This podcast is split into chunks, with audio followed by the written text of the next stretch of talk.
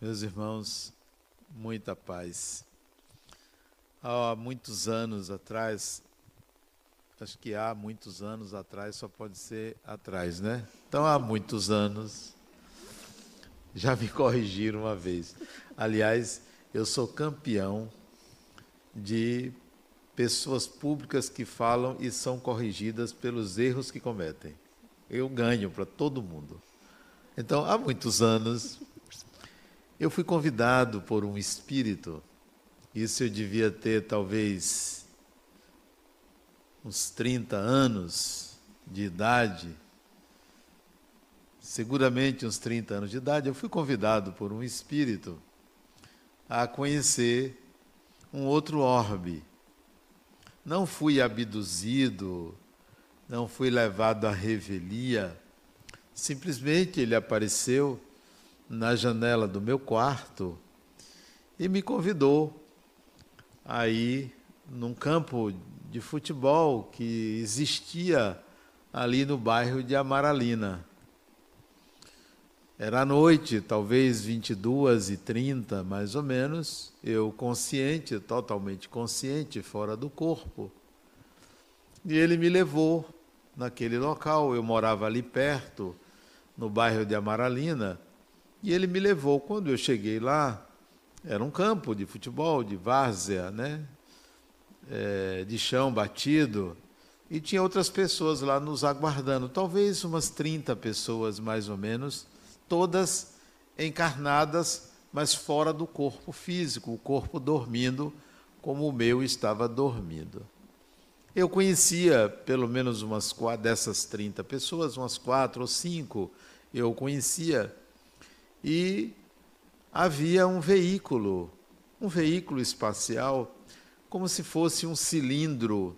Não era um formato de avião, nem de disco voador, era um cilindro, é, talvez como se fosse um vagão de um metrô, mas circular. Achei muito interessante. E nós entramos nesse vagão, nesse veículo espacial. E depois que todos entraram e se acomodaram muito confortavelmente, o veículo partiu em direção à atmosfera, direção ao céu.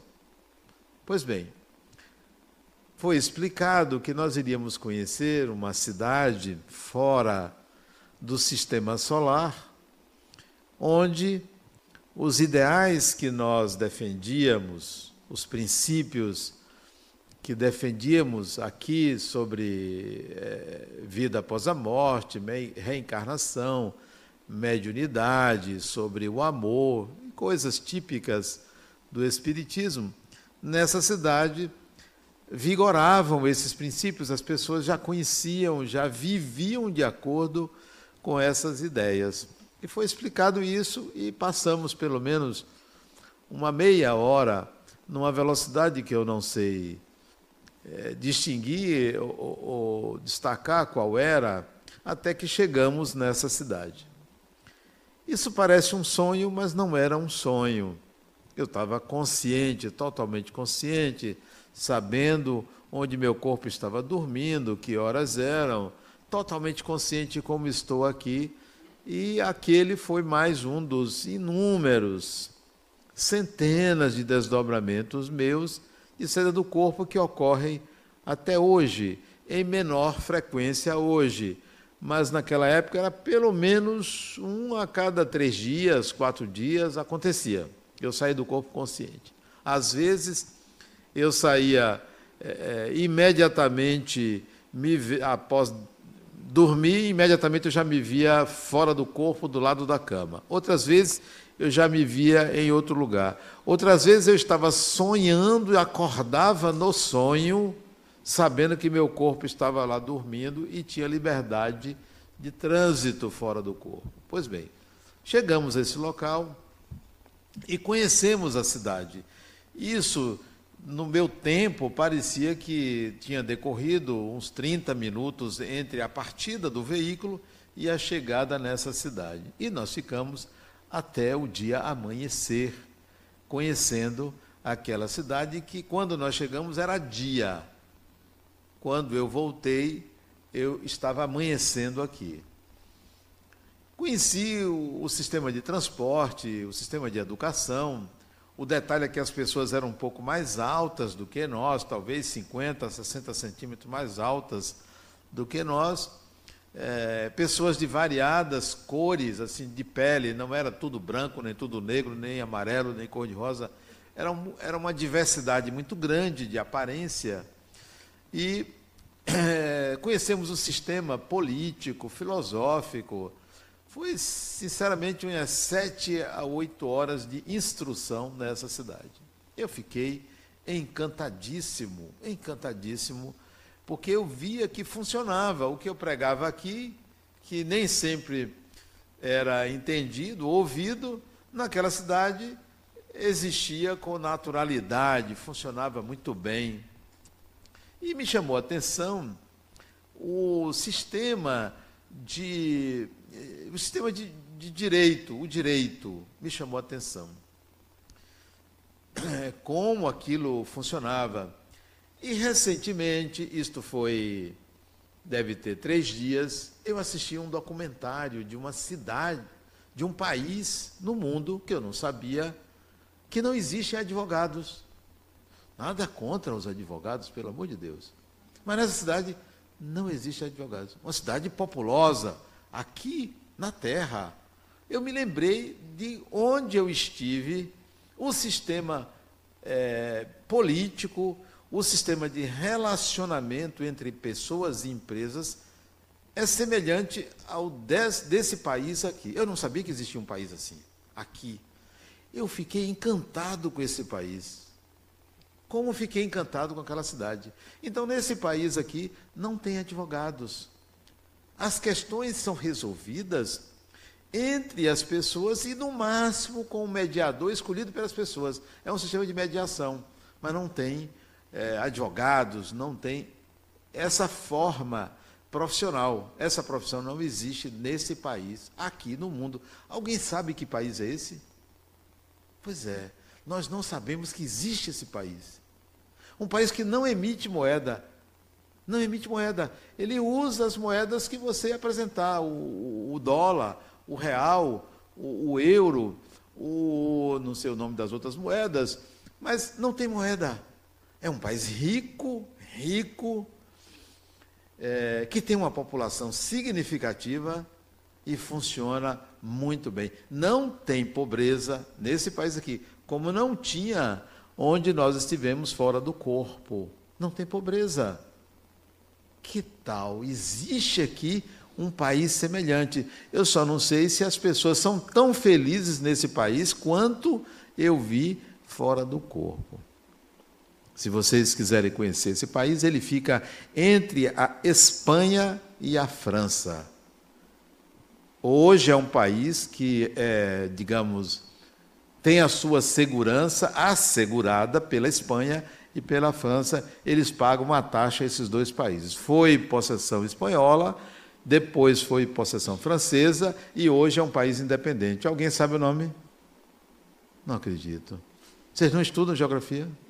Eu também não conhecia, não. Eu vim conhecer tem três dias. Alguém conhece? Andorra. Eu não sabia que esse país não tinha advogado é um país rico, é um principado.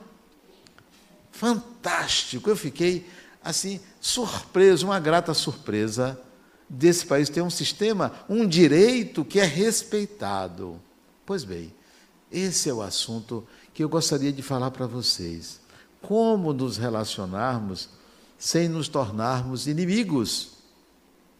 Como sermos pessoas que respeitem umas às outras? Como reivindicarmos direitos sem achar que o outro é o nosso inimigo, mesmo que o outro esteja também reivindicando o mesmo direito?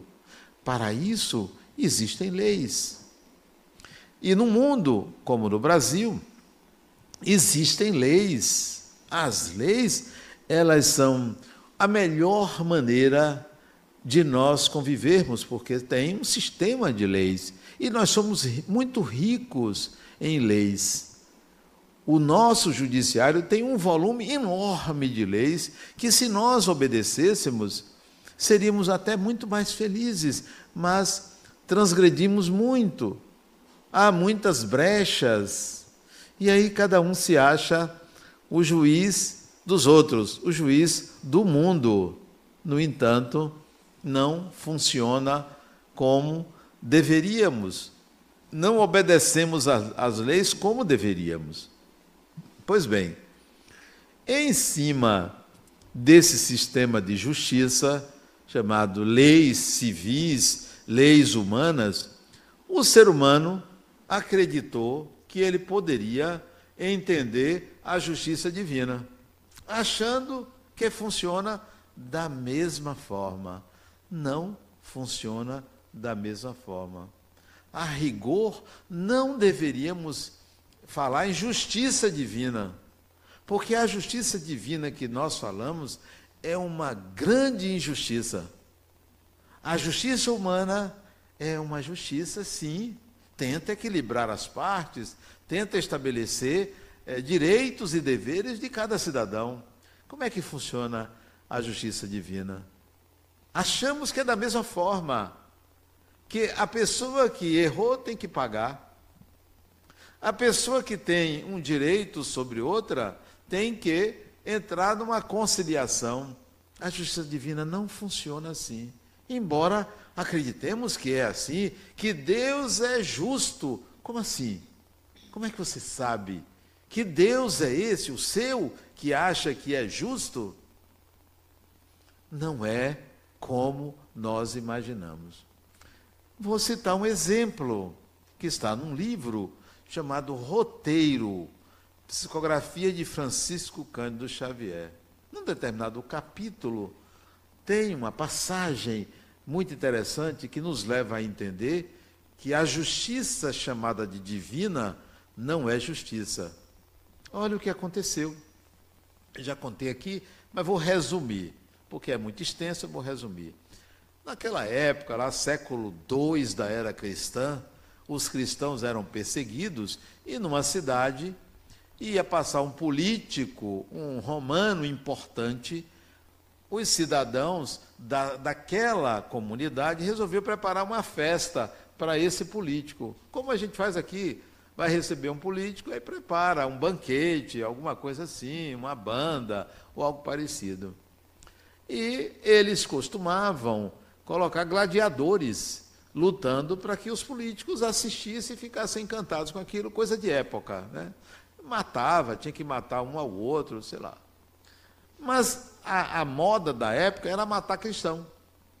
Coisa simples, matar, encontrar quem é cristão aí, pegava e botava na arena e matava. Né? Amarrava lá, soltava um leão, uma fera lá, coisa, coisa pouca, né? coisa simples. Mas eles achavam que isso já era muito, muito conhecido dos políticos, que ser, tinha que ser uma coisa diferente. E alguém lá inventou de botar os cristãos deitados na arena, tocar fogo e botar cavalo passando por cima. Olha que coisa maravilhosa. E assim foi feito. Ano 176 da era cristã. Cerca de 300 pessoas ou mais morreram naquele dia. Naquele dia. Dessa forma. Aí a pessoa pensa assim: aqui se faz, aqui se paga. Algo absurdo. Ou então diz assim: Deus vai punir aqueles que fizeram isso. Algo absurdo. Outra coisa absurda que dizem: não, se você fez numa vida, vai pagar na outra tudo absurdo, não entende como é que funciona o sistema da vida, o funcionamento do universo, não entende. Criaram um Deus tão poderoso que é capaz de fulminar com um raio o ser humano como se fosse Zeus. Criaram um sistema de sofrimento para o humano, porque o humano agiu de uma forma bárbara. Ora, se você tem um filho de um ano de idade, um ano, e ele quebra inadvertidamente um cristal que lhe custou caro, que estava ao alcance da mão, você vai punir, vai bater nessa criança, vai amarrar, vai açoitar de forma alguma. Se uma mãe e um pai é compreensível em relação ao equívoco, ao erro de uma criança, por que, que o seu Deus iria punir aquele que fez isso ou fez aquilo? É absurdo isso. Mas é compreensível que a justiça humana, coibindo esses atos, para a garantia da ordem, condene, julgue e condene a pessoa que faz algo desse tipo. Ok, isso é aqui, isso é a nossa justiça. Funciona assim e funciona, deve funcionar. E equilibra um pouco a sociedade, tenta, pelo menos, fazer com que a gente viva bem aqui, é, julgando as pessoas, ouvindo testemunho aqui, ouvindo ali e tal, e o juiz dá lá sua sentença, perfeito. Mas e Deus? Como é que faz? Vai pegar aquela criança, espírito que cometeu isso, e submeter ao mesmo que ele fez? Seria essa forma que nós chamaríamos de justiça divina? Não é. Por que, que eu sei que não é? Por que, que eu estou contrariando a regra dessa justiça divina tão falada pelas religiões? Porque não é assim, porque eu experimentei isso, porque eu vivi isso, porque eu vi isso. E se eu fosse, entre aspas, um Deus de plantão, eu não faria isso, não. Não faria assim. Peraí, você errou, então eu tenho que lhe punir? Não seria melhor educar? Há uma diferença muito grande entre punir e educar. Nem sempre a punição educa, mas a educação promove mudanças. E o que é educação? Educação não é punição. A gente tem que ensinar os nossos filhos a aprender a aprender. Precisamos ensinar nossos filhos como aprender. Eu vou te ensinar a aprender. Eu não vou te ensinar as coisas que você deve saber. Eu vou lhe ensinar a procurar saber, a entender o que é uma informação, a ir em busca de um, uma forma adequada de captar as coisas, de entender as coisas. Então, assim, seria uma justiça divina que eu mudaria o nome de justiça divina para educação divina. Porque subentende-se que quando você educa, você faz justiça. E sem educação não há justiça. Ela, humana, funciona bem. Aliás, não tão bem, mas é o que se tem. É o que se tem. Tem um, advogado de defesa, tem um promotor, tem um juiz. É o mínimo que se pode ter para efetuar, efetivar uma justiça. Ainda tem é, apelações, segunda instância, terceira, quarta, não sei como é que esse negócio funciona, mas, mas tem um sistema que está aí para o ser humano usar. Para mim está ótimo. Mas e a justiça divina? Tem um juiz, tem um promotor, tem um, um, um advogado de defesa, tem testemunhas, tem oitiva, tem, é tem julgamento. Não é assim que funciona. O ser humano tende a representar o seu modo naquilo que entende que é Deus. Resultado, criaram um Deus humano. Não tem aquele ditado que diz que Deus fez o homem à sua imagem e semelhança?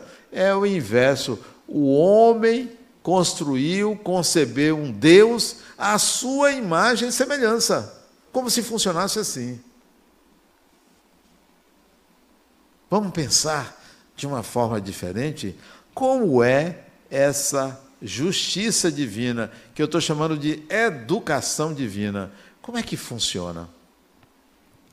Aquele caso lá do ano 176 da era cristã, que aquelas pessoas arregimentaram cristãos e colocaram numa arena, eh, jogar, botaram resina, tocaram fogo e jogaram cavalos por cima. Aquelas pessoas que pensaram isso, que fizeram isso, certamente não tinham respeito à vida. Certamente eram estavam cegos pela mentalidade coletiva, que é uma coisa terrível. A mentalidade coletiva, ela arrasta é, multidões como uma boiada assim desenfreada, é assim a mentalidade coletiva, a gente já viu exemplos disso. O que fazer? Se você fosse Deus, como você educaria esses espíritos? Seria assim: gente, vamos nos reunir aqui, vamos ver de que forma vocês podem aprender a respeitar a vida. Só que ao invés de pensar assim, quem faz se culpa, porque a evolução leva a um aprimoramento de valores, a uma melhoria de valores. Então o espírito tende a se sentir culpado pelo que fez dentro de um novo sistema. E assim aconteceu. Dois séculos depois, o cristianismo passou a ser religião oficial. Então, todos aqueles espíritos que agiam contrário a isso, que era moda, que era mentalidade coletiva, que era usual, que era comum, se sentiram culpados. E a culpa é um poderoso mecanismo de sofrimento. Sofrimento. Sentiu-se culpado, meus pêsames. Que tal você pensar assim? Tudo que eu fiz de errado, tudo que eu fiz de inconsequente, intencionalmente ou não, se deve a uma inabilidade minha, uma incapacidade de encontrar a melhor maneira de agir, a melhor maneira de, de fazer. Mesmo aquelas pessoas que dizem assim, eu sei qual é o certo, mas eu quero fazer assim, errado, mesmo essas pessoas tem uma inabilidade que é a capacidade de discernir o que é melhor para si e para todos, porque só pensa no que é melhor para si. Então tem uma inabilidade. Melhor pensar que ao invés de se culpar, você deve pensar assim: eu agi daquela forma porque eu tenho uma ou várias inabilidades. E a melhor maneira de eu não fazer mais daquela forma eu adquiri uma habilidade, portanto, eu me educar. E como é que se adquire uma habilidade? Só que o pensamento daqueles espíritos que fizeram daquela forma não era esse que eu estou dizendo agora. O pensamento é: para me redimir do que fiz, eu mereço, eu mereço sofrer. Quantas vezes você, diante de uma doença, você se pergunta assim: o que é que eu fiz para merecer isso? Porque você acha que a doença é consequência de um mal feito.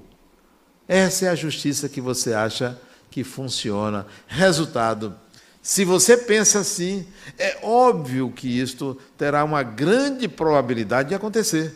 Uma grande probabilidade. Olha você passando por sofrimento sem necessidade sem necessidade, porque não é assim que Deus funciona. Deus funciona na base da amorosidade.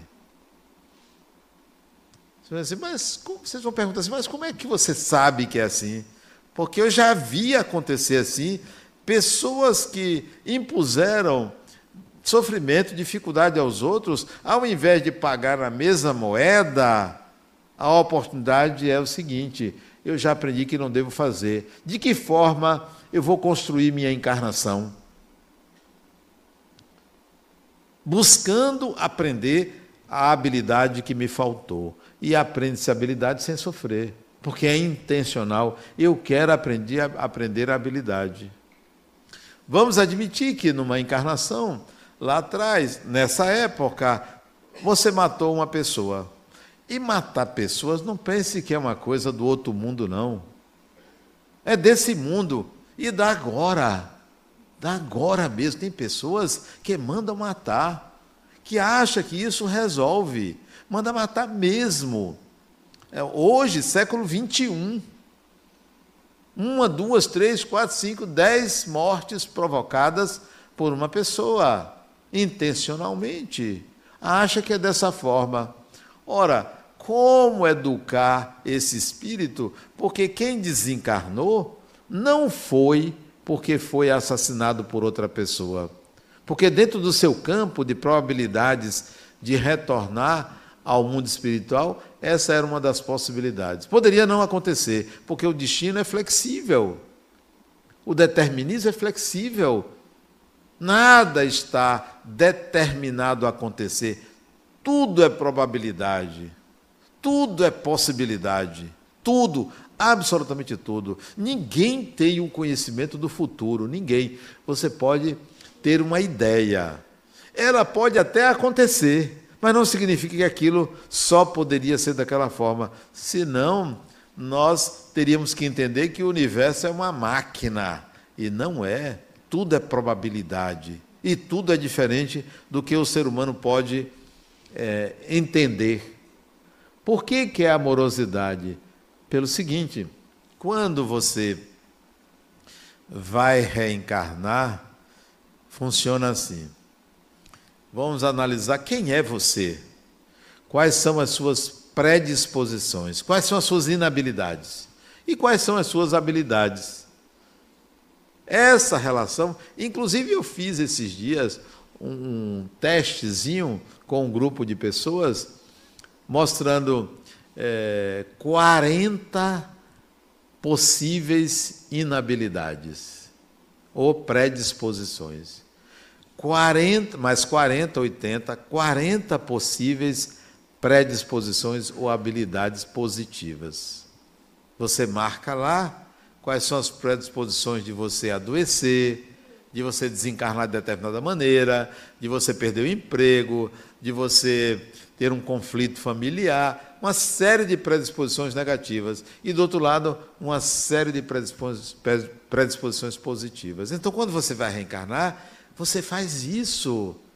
E aí, espíritos educadores diz: olha, a melhor opção para você sair dessa próxima encarnação melhor é você escolher tal profissão, é você escolher é, tal disciplina, é você enfrentar é, conflitos que você pode aprender muito. Você recebe aconselhamento reencarnatório. Todo mundo aqui passou por isso, porque o mundo espiritual do século XXI não é o mundo espiritual onde tinha inferno e céu, não.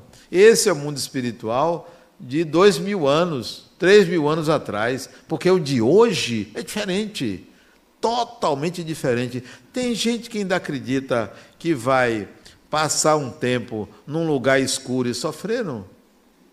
Ora, onde está a cabeça?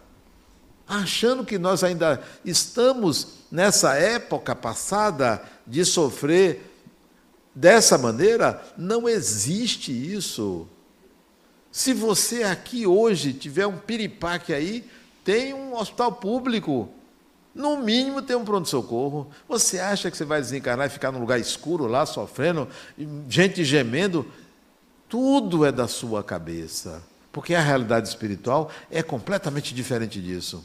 As descrições que nós temos nos livros, inclusive espíritas, são descrições do século passado, do início do século passado. Já mudou, mudou tudo. Eu acho que, que Deus deve ter soltado uma verba para melhorar. Né? Não tem isso? Emenda parlamentar que você solta lá para aquela cidade melhora. Deve ter acontecido isso, porque o negócio é diferente. Vocês podem pensar assim: Adenal é, é um otimista. Ah, vocês já foram conscientes a alguma região do mundo espiritual? Já foram? Já viram? Ou fica, ou vai dormir pensando em problema. Eu não vou dormir pensando em problema. Eu vou dormir para dormir. Porque eu tenho sono. Eu não vou dormir pensando em problema, nem pensando em nada que seja desagradável. Eu vou dormir, também não vou ficar contando carneirinho, não. Eu vou dormir pensando que eu estou com sono e aí acaba dormindo. Eu tenho uma insônia de 30 segundos, um minuto, é uma insônia que eu não consigo curar, mas que paciência. Então vocês vão para a cama, ficam ali remoendo coisas que nada, liberte-se. Pense que você vai para algum lugar, é, viver alguma história interessante. Não pense em monstros, em demônios, em não sei o que lá, ou em pessoas te perseguindo. Se tiver alguém te perseguindo, volte assim e se vê cá. Você está me perseguindo por quê? Qual é a sua? Qual o porquê? Qual a paciência, fulano? Interessante que agora eu estava em casa, umas duas horas atrás, uma hora e meia atrás, e eu senti que tinha uma pessoa dentro de casa. Estou sozinho em casa, minha esposa viajou, E eu estou sozinho em casa, eu vi um, umas pessoas conversando na sala, eu estava no gabinete, aí eu abri a porta, tem gente, tem alguém aí? Fui logo perguntar, porque se tivesse, podia conversar comigo. Eu sei que parou. Só eu perguntar, tem alguém aí? Eu acho que se deram conta da falta de educação, né? de estar conversando alto na casa dos outros, silenciou. Aí eu deixei a porta aberta, porque se eu fechasse, talvez continuasse conversando. Eu deixei a porta aberta e aí continuei fazendo o que eu estava fazendo no computador. Mas fechando, o processo reencarnatório é um processo educativo e não punitivo. Mas a maioria só pensa em punição quando erra. Só pensa assim. Só pensa em sofrer para se ver livre de um problema. Ora, se eu agir de forma inadequada, inconsequente, é porque eu tenho inabilidades e eu quero aprender de que forma eu vou ultrapassar isso. Então, a reencarnação é um sistema de, biológico de formação de um personagem para adquirir habilidades.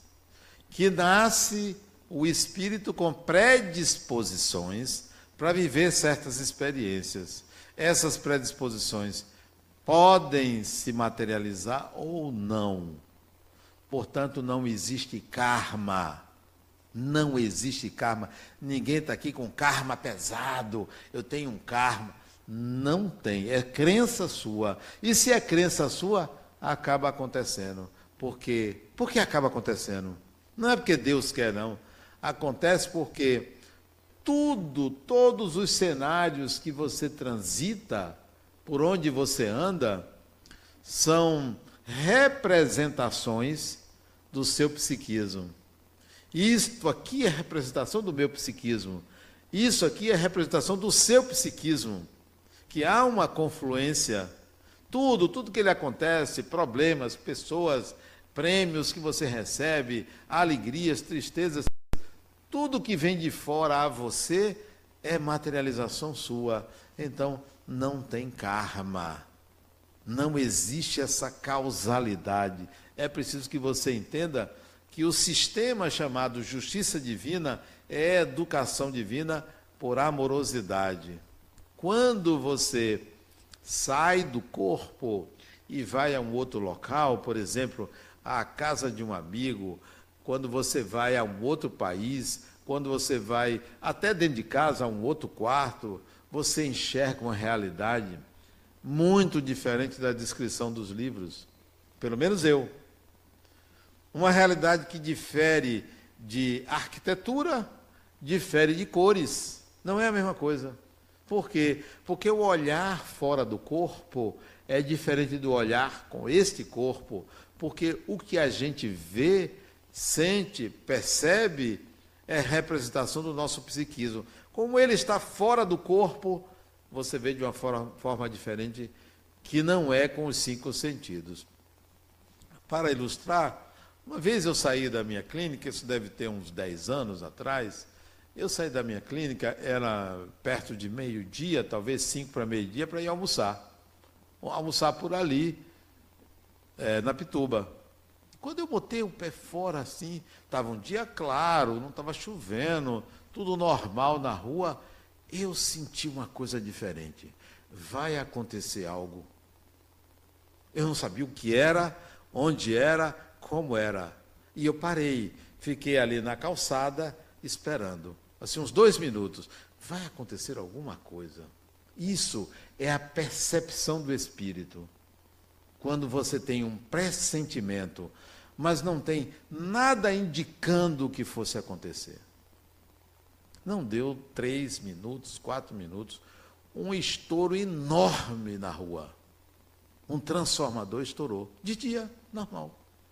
Sabe aquele estouro que parece que é uma, um raio que cai? Assim foi na, numa esquina é, 10 met 15 metros adiante. Um estouro que até eu tomei um susto, quase eu caio. Isso se chama dupla vista. É a visão do espírito. É algo que acontece que é percebido fora desse corpo. Não foi com os olhos, não foi com o ouvido, eu não cheirei nada, nada era admissível. Vocês pensaram que cheirar isso seria cocaína? Não, criatura. Olha a maldade das pessoas, né? Eu não senti o olfato, né? Porque eu não usei nenhum dos sentidos. É como se o espírito saísse do corpo e percebesse por outras vias o que vai acontecer. Então, fora do corpo, você não percebe a realidade como você percebe estando no corpo. Então, a justiça, chamada justiça, ela não se processa dessa forma. aquelas 300 pessoas, lá no ano 176, em 1970 e alguma coisa, isso foi lá em Roma, lá na Itália, né? Aquelas pessoas desencarnaram, reencarnaram, desencarnaram, reencarnaram. A média de encarnação naquela época era 50 anos que se vivia, o intervalo entre uma encarnação e outra era um pouco maior, 60, 70 anos, hoje é menor, você reencarna com 10 anos, 20 anos, 30 anos, em alguns casos com 50. Então, essas pessoas é, talvez tiveram umas, deixa eu ver, 15 encarnações e nada aconteceu. Nada aconteceu, não pagaram, não sofreram nada. Só que a culpa permaneceu. Essas pessoas reencarnaram na Itália, na França, na Espanha, é, na Alemanha, por lá pela Europa, vieram para o Brasil, retornaram, porque o sistema de evolução não é você estar no mesmo país, na mesma família. Muda muito, muda muito. Você nasce aqui pela primeira vez no Brasil, pela primeira vez naquela família, só porque conheceu a pessoa, só porque se apaixonou, ou porque gostou, uma projeção.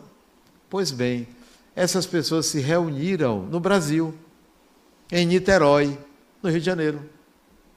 E num belo domingo foram ao circo e assistiram um espetáculo com cavalos, com palhaços, com animais, com pessoas. E o circo pegou fogo. Olha quem desencarnou. Por culpa, as pessoas desencarnaram. Mas pensa que desencarnar é um problema? Não é um problema. O problema do ser humano é a ignorância, não é a desencarnação. Desencarnar todo mundo morre, todo mundo vai. Aquelas pessoas desencarnaram. E olha a amorosidade de uma forma diferente.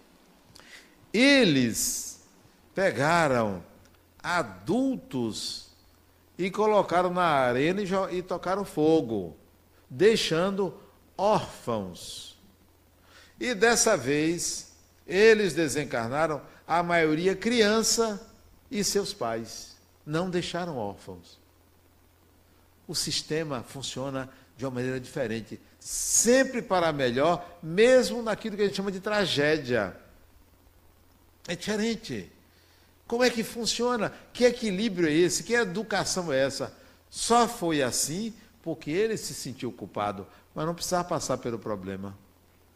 A predisposição só se materializa se você não resolver. Resolva. Então, antes de você desencarnar, descubra quais são suas predisposições. Quais são? Sabe? Eu tenho uma relação de 40. Aliás, no dia. Em junho agora. Que dia de junho? Não, não é o colóquio, não. Eu vou fazer uma, uma atividade aqui no domingo que eu vou distribuir um questionário de predisposições. Venham. É de graça. Que dia é? Veja o que é a velhice. A gente esquece as coisas. Eu estava falando nessa data, nesse instante lá em cima. É o próximo aulão. Alguém sabe no, no calendário aí, Ana Carmen, da fundação? Tem o dia. Eu convido vocês para vocês descobrirem suas predisposições nessa encarnação e dizer: não, essa eu não quero. Há tempo. Ah, eu tenho predisposição para ter um câncer, essa eu não quero. Como é que você vai mudar isso? pode mudar. Eu tenho predisposição a. Que quanto? 18 de junho. Pronto, aí veio. Domingo, de 9 às 12. Aliás, não é para todo mundo, não. É só para aluno da ULI. Quem é aluno da ULI aí? Levante o braço. Olha quanta gente não é. Quem não é, perdeu metade da encarnação já. Para recuperar. Quem já fez e não faz mais, volte, porque senão perde a outra metade. Então, é para aluno da ULI. Mas ninguém está ouvindo a gente. Venha, mesmo assim, venha. Né? Não vai ter ninguém ali pedindo carteirinha de identidade, então entre. Eu vou distribuir. Aí você vai aprender como é que você consegue mudar um planejamento reencarnatório, mudar uma predisposição. Se você tinha predisposição de ficar pobre, aliás, isto é uma coisa ruim, né? Não, ruim é pobre casar com pobre, né? Isso é uma tristeza enorme, né? Você casa pensando que o sujeito vai se, se dar bem, você vai se dar bem com o sujeito, é um pé rapado.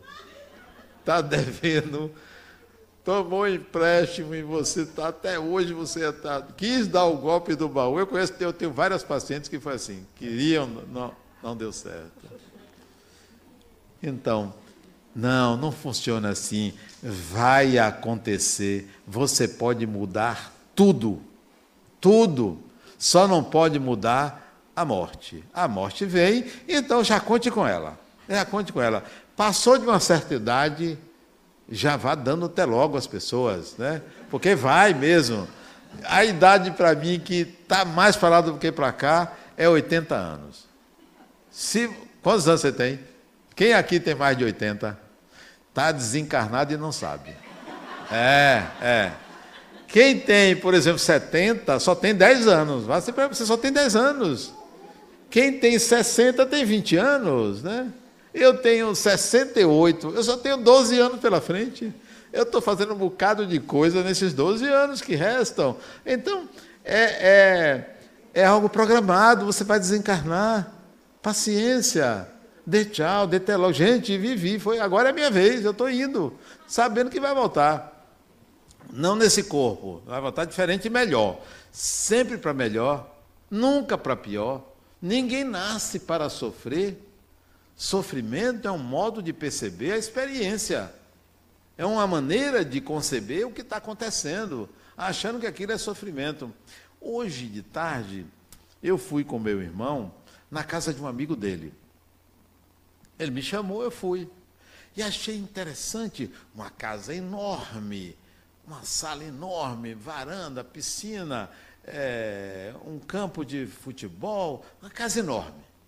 Achei, poxa, fantástico. Sabe o que ele fez? Ele não nos recebeu na sala, nem na varanda. Duas varandas enormes, nem na varanda. Ele disse: vamos subir. E subimos. São três pavimentos. Ele foi para o último e nos recebeu na biblioteca. Tinha lá um sofá enorme, cadeiras, estantes para tudo quanto é lado, uma mesa de, de onde ele senta tal. Na biblioteca, eu achei aquilo tão assim simbólico. Eu não o conhecia, tive a grata satisfação de conhecer uma pessoa jovem, talvez 40 anos, e nos recebeu na biblioteca dele. Eu olhei assim, livro para tudo quanto é lado, e eu sempre procuro livro espírita. Né? Sabe como é, né? Está na cabeça, né? A gente enxerga o que a gente quer, o destino é como a gente quer. E aí eu vi um livro, um livro grande assim, volumoso. Eu vi pela, como é que chama, Ana Carmen? A lombada do livro, que aquele era um livro espírita. Vi assim distante, me levantei, peguei logo o livro. Disse, quem aqui é espírita? Ele disse, meu pai. Como é que você sabe que esse livro é espírita? Pela cor. Eu vi logo. O livro se chama Parnaso de Além Túmulo. Primeiro livro psicografado por Francisco Cândido Xavier, que ele trouxe poetas portugueses, brasileiros, N poetas. Um sujeito que tinha o quinto ano primário. Parnaso de Além Túmulo, que é um livro grosso, assim, fantástico, que todo mundo deve ler. E aí nós conversamos sobre. E ia para conversar sobre outra coisa. Conversamos sobre o livro Parnaso de Além Túmulo, sobre reencarnação, sobre mediunidade, e depois fomos ao assunto principal que me interessava e interessava a meu irmão. Isso para mim é predisposição positiva. Você encontra quem você é. A realidade que você atravessa, que você experimenta, diz respeito a você, sempre diz respeito a você. Quando você se pergunta assim, o que é que eu estou fazendo aqui? Tem uma razão para que você esteja ali. Encontre essa razão. Quando você se perguntar, por que, que isso está acontecendo comigo? Mude a pergunta, para que isso está acontecendo comigo? Porque tudo é um sistema de educação divina e não de punição divina, e não de justiça divina, educação divina, que sempre está levando o espírito para uma experiência de menor intensidade do que ele, espírito, faria para se educar. De menor intensidade, mais amorosa, é, mais fácil de ser vivida, de ser compreendida, porque ao invés de você ter uma justiça divina, você tem um sistema de educação amoroso produzido por uma divindade desconhecida dos seres humanos. Porque a divindade que a gente conhece foi aquela que nos entregaram, aquela que nos ofereceram. E a gente acha que é aquela que existe. Não é assim. Tem uma mensagem do espírito André Luiz no livro Respostas da Vida, o 17 livro desse espírito que Francisco Cândido Xavier psicografou, que chama Pensar, o título da mensagem. Se vocês entrarem na internet vão encontrar essa mensagem, Pensar, do livro Resposta da Vida. Numa das, das frases desse, dessa mensagem está escrito assim: Deus é amor e não pune criatura alguma é a própria criatura que se pune e se corrige segundo o seu entendimento a respeito de Deus. E se vocês entenderem um Deus punitivo e justo da forma que o ser humano é, você continuará nesse sistema de sofrimento. Deus é amor. Muita paz.